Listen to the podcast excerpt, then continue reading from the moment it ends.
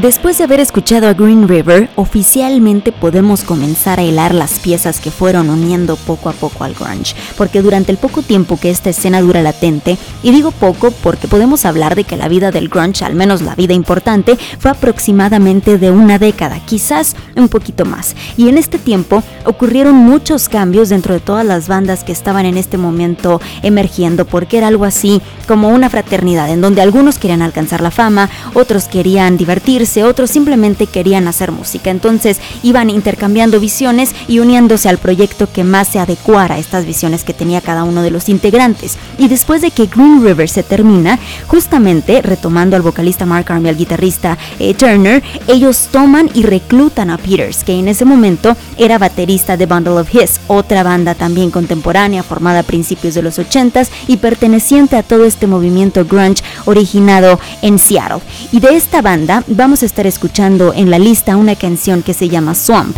Seguida de ella, escucharemos otra banda de donde Turner y Mark Arm también toman otra pieza. Y estoy hablando de Matt Lucking, quien en ese momento era bajista de The Melvins en la época ochentera. Una banda también que es bastante representativa, una banda formada por Buzz Osborne y Dale Crover, que definitivamente también se llevan el mérito de ser los primeros en formar parte de esta corriente musical que mezclaba el punk y el metal, dando origen a este sonido tan característico. Y aquí en esta parte de la lista me voy a saltar un poquito la línea de tiempo, porque de Melvins vamos a estar escuchando Going Blind, que es una canción que es de las más representativas y es de las más conocidas, pero pertenece a una producción que se llama Houdini, y esto ya es en la época de principios de los noventas, y en esta producción particularmente, Lucking ya no estaba con ellos. Sin embargo, bueno, es necesario mencionarlo para ir comprendiendo esta evolución que se va haciendo en todos los cambios de las bandas. Entonces nos vamos a ir con estas dos canciones,